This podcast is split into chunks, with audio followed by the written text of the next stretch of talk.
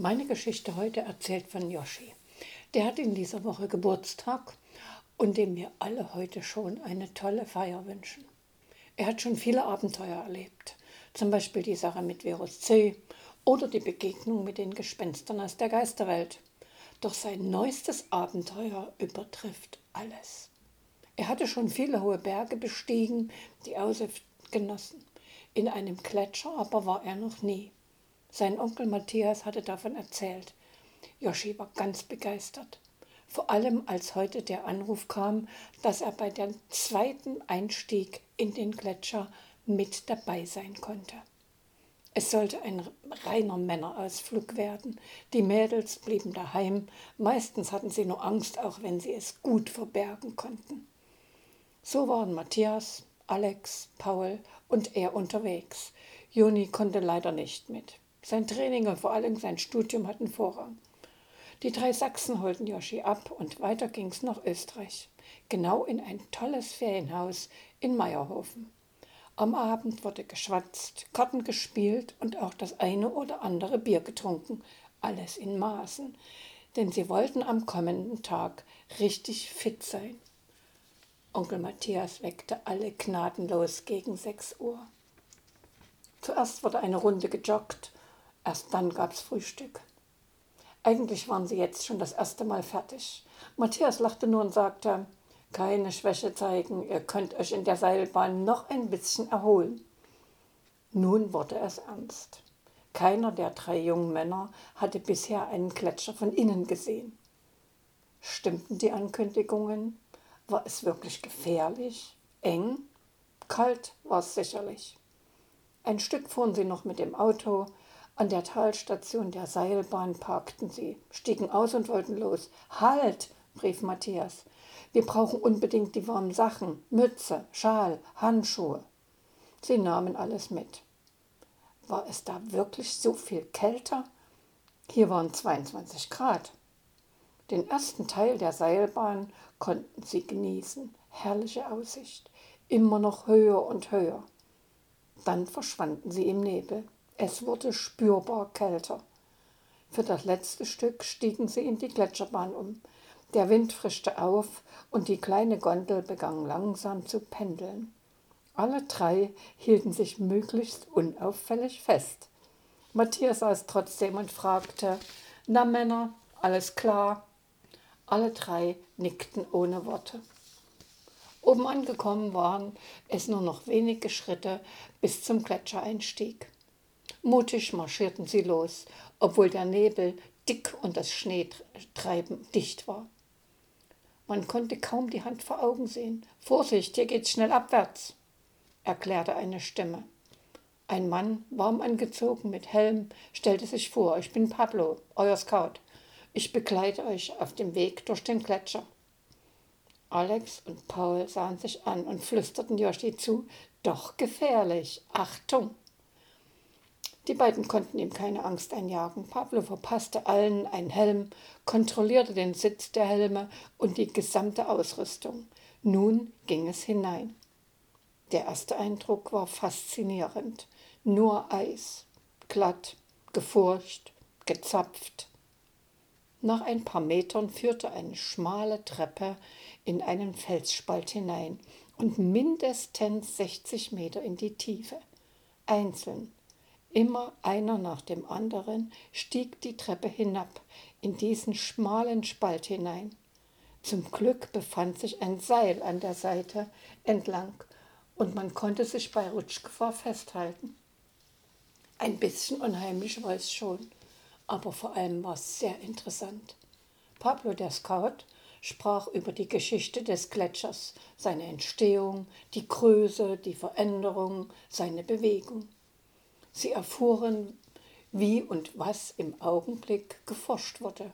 Der Klimawandel, die Erderwärmung veränderte alles.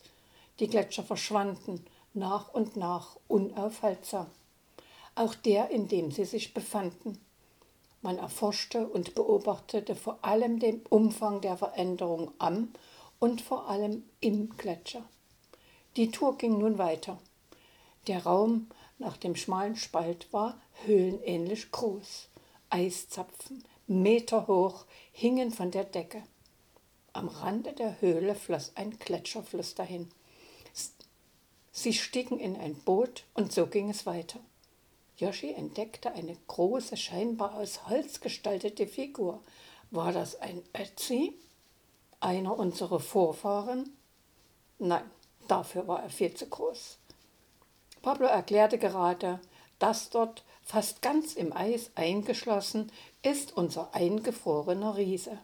Mit einem Lächeln setzte er seine Erklärung fort.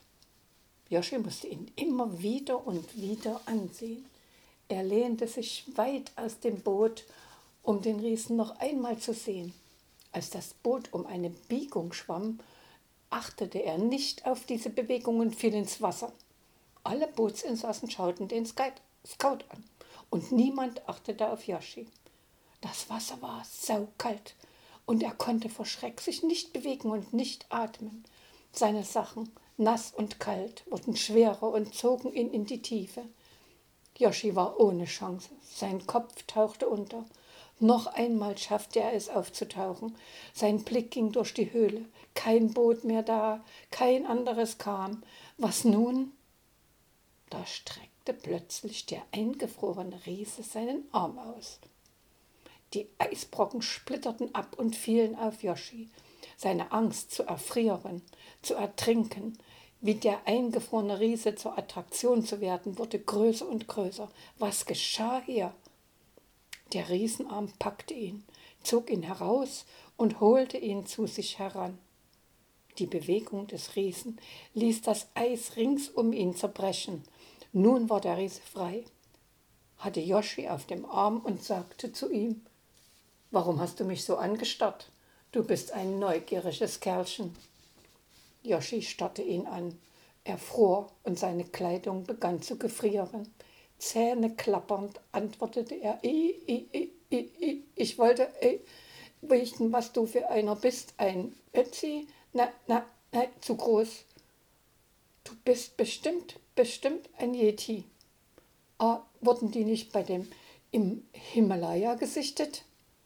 Der Riese hatte schmunzelnd zugehört. Das glauben die Menschen die unwissenden Menschen. Ja, ich bin ein Yeti und ich bin stolz darauf. Uns gab es zur letzten Eiszeit überall. Als das Eis zurückging, blieben uns nur die Gletscher und jetzt gehen auch die zurück. Deshalb stehe ich hier als eingefrorener Riese und beobachte das Ganze. Die unwissenden Menschen halten mich für tot, weil ich so kalt bin, erklärte er weiter. Yoshi konnte nicht mehr antworten. Seine Zähne klapperten laut und er zitterte am ganzen Körper, denn der Arm des Riesen war eiskalt.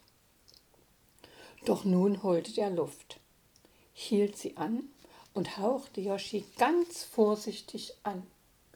Die dünne Eisschicht auf seinem Gesicht schmolz und es wurde etwas wärmer.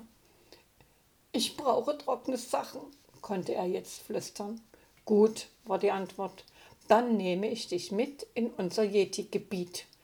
Du bist seit vielen Jahren der erste Mensch, der die Yetis zu sehen bekommt. Ich bin Ron. Und du? Yoshi, Joshua bin ich, flüsterte er wieder. Dann bist du Josh. Bei uns gibt es nur kurze Namen, entschied der Riese. Josh wurde in den Pelz geschoben und los ging's. Dort wo der eingefrorene Riese gestanden hatte, begann ein schmaler Gletscherspalt. Dieser ging Ron, diesen ging Ron entlang. Es wurde ziemlich dunkel, denn elektrisches Licht oder Seile an der Seite gab es hier nicht mehr. Der Weg war lang. In Rons Pelz wurde es Josch langsam wärmer und seine Sachen begannen etwas zu trocknen. Ron blieb stehen, zeigte auf ein mit Wasser gefülltes Loch und meinte, das ist er, der Einstieg zum Yeti-Gebiet. Du musst die Luft anhalten, bis wir durch sind. Das schaffst du. Josch nickte noch und dachte, hoffentlich. Ich helfe dir.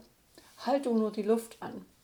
Ich habe mit dem Tauchen kein Problem, sagte Ron, zog dabei seine Putz Pelzmütze vom Kopf und man konnte hinter seinen Ohren Kiemen entdecken. Josch klammerte sich an Ron und er sprang hinein. Erst, erst hatte er die Augen geschlossen. Neugierig öffnete er sie dann. Das Wasser war glasklar. Es war kein Tunnel, sondern eine große wassergefüllte Höhle. Ron schwang mit kräftigen Bewegungen schnell vorwärts. So schnell war Josch noch nie durch Wasser geglitten. Cool, sehr cool, dachte er. Mit einer besonders kräftigen Bewegung schoss Ron aus dem Wasser. Sie waren angekommen. Ron schüttelte sich und alles Wasser fiel aus seinem Pelz. Josch auch. Er überschlug sich mehrfach und stand auf, schaute sich um. Hier gab es richtige Hütten aus Eis, schöner als die Iglus, die er kannte. Ron schnappte ihn und gemeinsam betraten sie ein Eishaus. Drinnen lagen Felle, Pelze, gewebte Decken und Tücher. Such dir was Trockenes aus, sagte er und verschwand. Josch befühlte alles ratlos. Was sollte er davon anziehen? Trotzdem zog er seine nassen Sachen aus und wickelte sich in das kleinste Tuch. Zum Glück konnte ihn keiner sehen. Es wurde endlich wärmer. Josch rollte sich zusammen und schlief ein. Er träumte von Mücken, die ihn immer wieder in seine Füße stachen er riss die Augen auf. Zwei Jedi-Kinder zwickten ihn in die Füße und kicherten. Da kam Ron zurück und verscheuchte die zwei, lächelte euch an und sagte, unser ältester Jedi erlaubt, dass ich dir unser Gebiet zeige. Doch du musst versprechen, mit keinem, wirklich mit keinem darüber zu reden. Natürlich versprach er das. Gemeinsam schritten sie durch diese große Höhle. An verschiedenen Stellen standen zwei oder drei Häuser beisammen. So lebt eine Familie, erklärte Ron. Sie liefen nun einen schmalen Spalt hinauf. Stufen waren in das Eis gehauen. Unaufhaltsam ging es nach oben. Josh staunte. Sie hatten sogar einen Ausgang nach draußen. Die Aussicht war gigantisch. Sie waren an der höchsten Stelle der Felsformation. Nur Schnee Eis, Felsen, keine Menschen weit und breit. Ron schaute traurig in die Ferne. Weißt du, Josch, eigentlich würden wir gerne mit den Menschen zusammenleben. Doch sie halten uns für Fabelwesen, haben Angst vor uns, weil wir so groß sind. Ich habe keine Angst vor dir, Ron, antwortete Josch schnell. Aber ob das auch stimmte, wenn er ihm plötzlich im Wald gegenübersteht? Ein Riese, ein freundlicher, doch voller Pelz, wer weiß. Ron schaute ihn an und nickte nur. Beide standen Hand in Hand, obwohl Josch ihm nicht mal bis zur Schulter reichte, und schauten nachdenklich in die Weite der Berge. Ein Krummeln und Beben durchbrach diese Ruhe. Hilfe, ein Erdbeben! rief Josch. Ron schnappte sich Josch, warf ihn sich über die Schulter und rannte damit mit Riesenschritten zurück die vielen Stufen nach unten. Hinter ihnen stürzte der Gletscherspalt zusammen. Die Eissplitter regneten auf die beiden herab. Mit einem Sprung rettete Ron sich und Josch in die Höhle. Der Spalt war verschwunden, zu eingestürzt. In der Höhle hatten sich viele der Yetis versammelt. Aufgeregt redeten sie miteinander, zeigten ständig in eine Richtung. Der Gletscher hatte sich auch noch immer nicht beruhigt. Ron setzte Josch ab und ging zu den anderen. Wieder wurde geredet und geredet.